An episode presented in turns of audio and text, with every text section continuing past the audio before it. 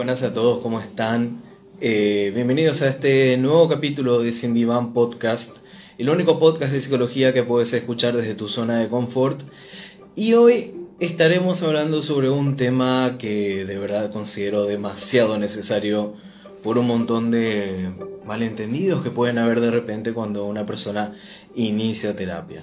Ustedes saben que este podcast viene a querer, pretende resolver tantas dudas que de repente hay con respecto a la psicología o con respecto a la terapia psicológica, entre tantas cosas más. Es por eso que este espacio es por ustedes y con ustedes. Me gustaría también que vayan dejando sus preguntas, también si quieren hacer también sus acotaciones, sus aportes a este espacio que hoy les traigo nuevamente. Eh, hoy en vivo, hoy queriendo hablar sobre este tema eh, para generar estas interacciones, ¿verdad? Y vamos a estar repasando siete pasos, siete cosas principales que una persona no debería de hacer cuando está, cuando está iniciando terapia. Eh, siete eh, consejos, por así decirlo, siete tips para no, eh, para no cometer estos errores al iniciar una terapia. Y quiero empezar primeramente con el número uno, que es, bueno, no se ve muy bien en este momento, pero lo voy a acercar. ahí. Contar que estás haciendo terapia a las personas por las cuales viniste. Este es un error que suele ocurrir y mucho, por sobre todo en lo que es eh, las personas que vienen de repente por problemas con su pareja, no en terapia de pareja, sino en terapia individual, o también las personas que están viniendo por algún problema con una persona en específico o con varias personas, ya sea de su familia, etc. El error es querer contar a esas personas con las cuales estás teniendo ese problema que te trajo consulta que estás viniendo a terapia. ¿Sí? ¿Se entiende? ¿Por qué esto? Porque de repente también esto puede generar una reacción inesperada y no sincera en las personas por las cuales estás viniendo, con las cuales estás teniendo este problema que te trajo a terapia. Por ejemplo, pongamos el siguiente caso.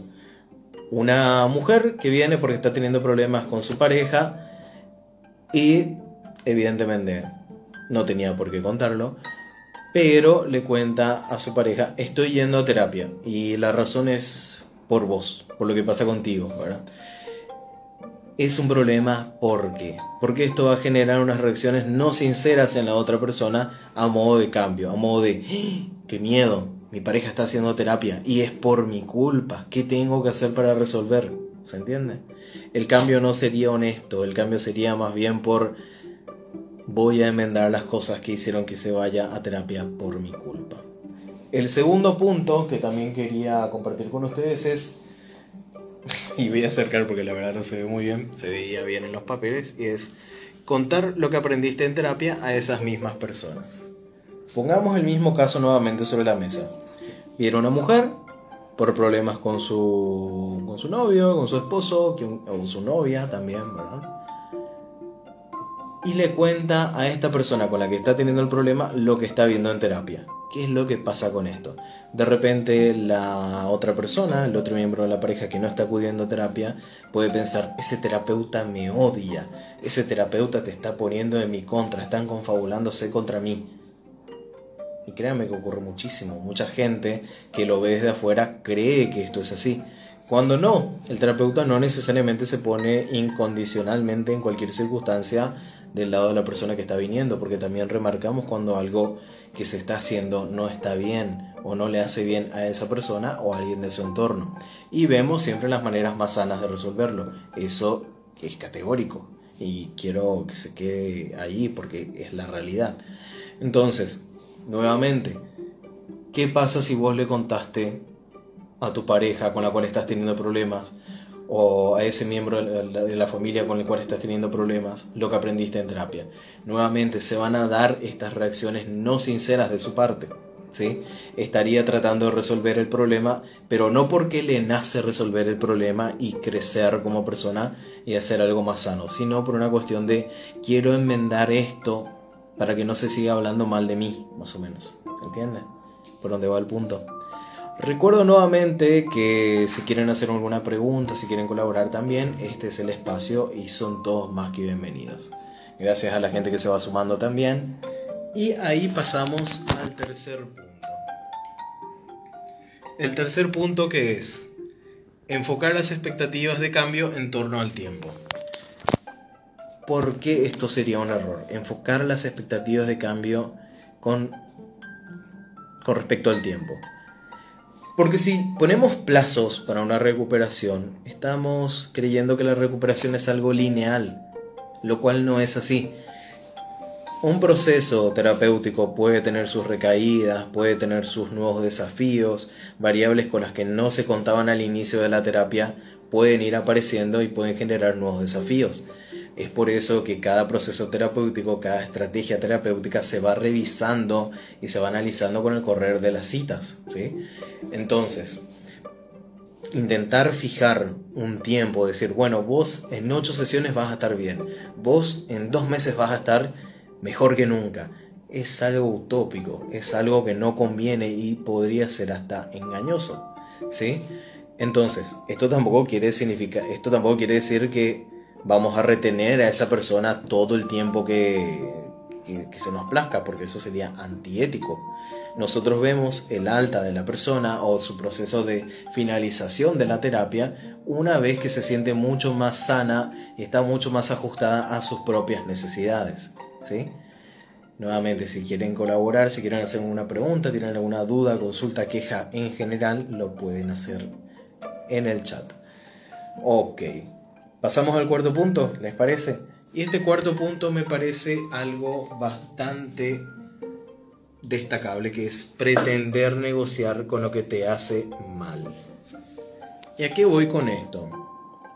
Esto va por sobre todo con los tratamientos, con, la psicoterapia que está enfocada en dejar un hábito, en dejar un hábito, en dejar una costumbre que nos está haciendo mal, incluso las compulsiones también, entre tantas cosas más. ¿Por qué?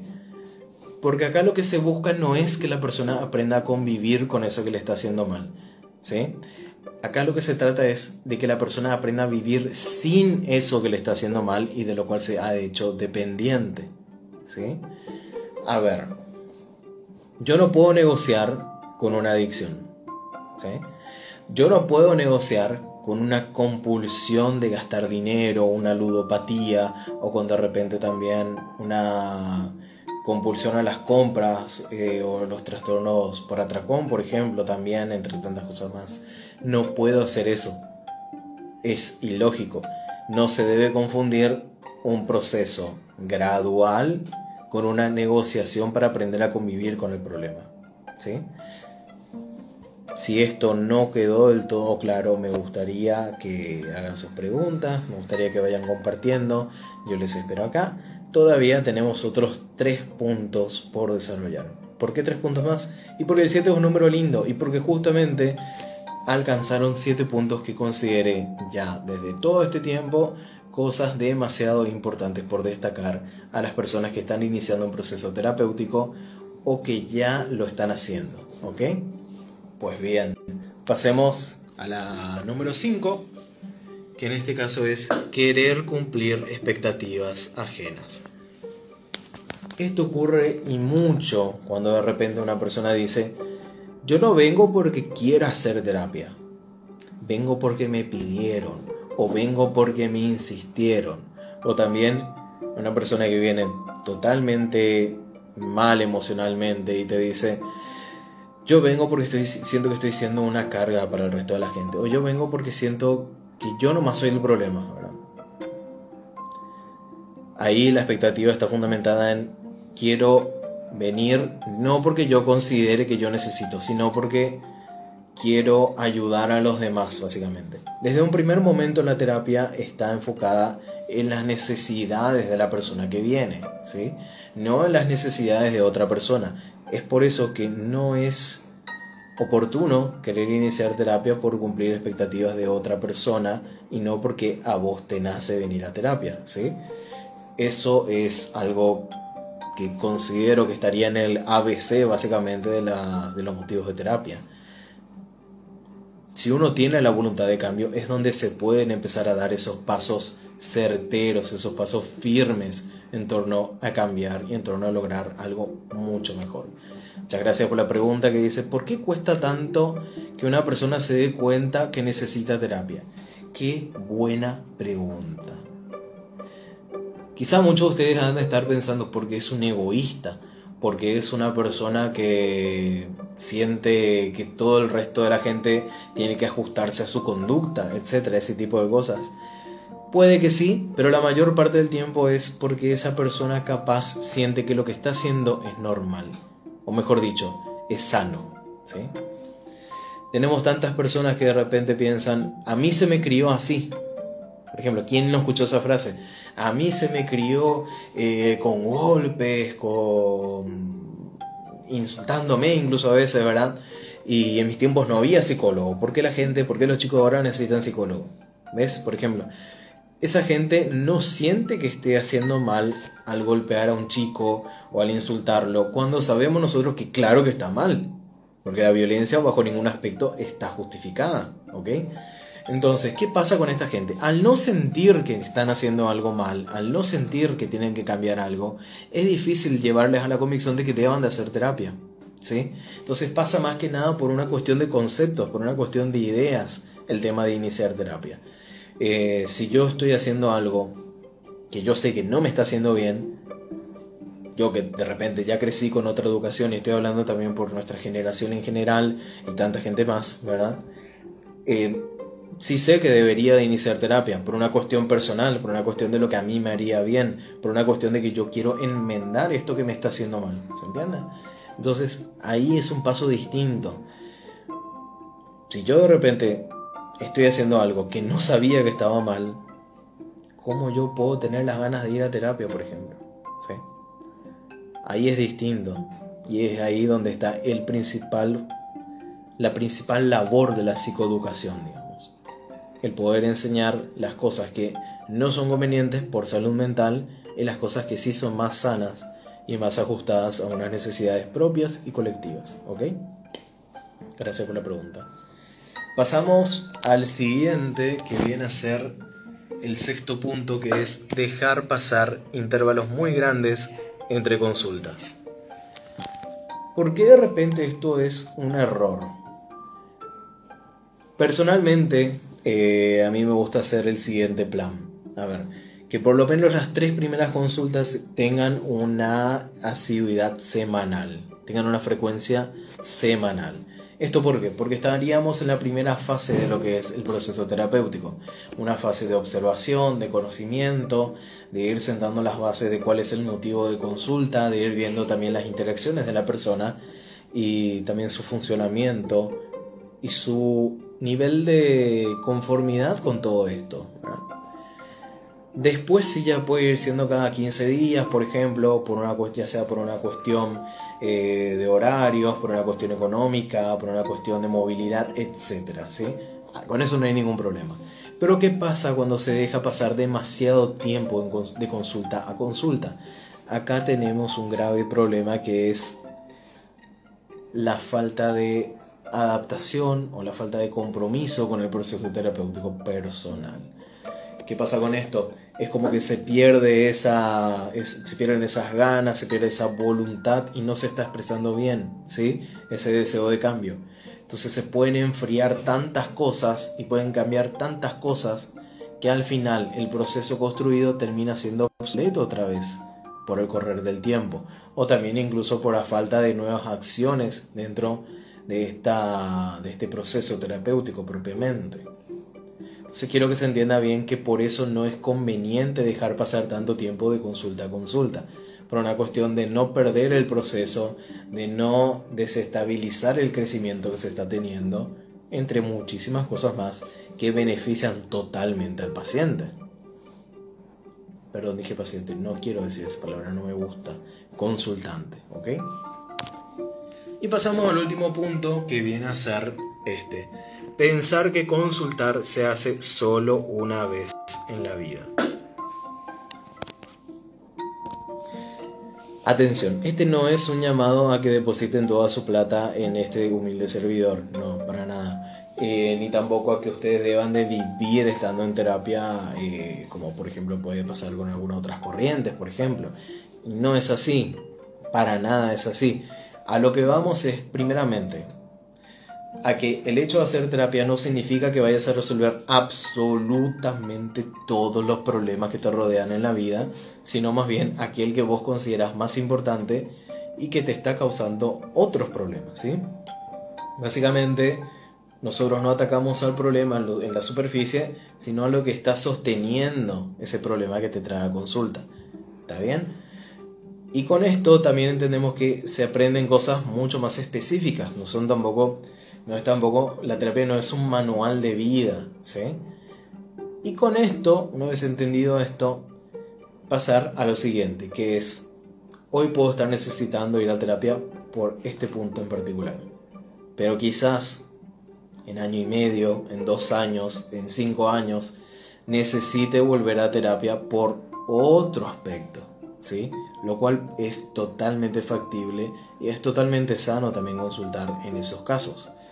¿Por qué? Porque nos estamos dando una ayuda a nosotros mismos, porque estamos recurriendo a una fuente profesional y no a cualquier tipo de persona, y también porque estamos dándonos la oportunidad de escucharnos al contar lo que nos está ocurriendo, ¿sí? Que es algo bastante importante. Nos estamos dando la oportunidad de crecer, la oportunidad de estar mejor, la oportunidad de buscar una salida favorable y sana a lo que nos está pasando. En fin, esta era la suma de 7 puntos que quería analizar con ustedes que se deben considerar antes de iniciar terapia. Si tienen, o cuando estás en terapia, si alguno de ustedes tiene alguna consulta, alguna duda, la puede hacer ahora mismo en el chat. Voy a estar esperando, no hay ningún problema.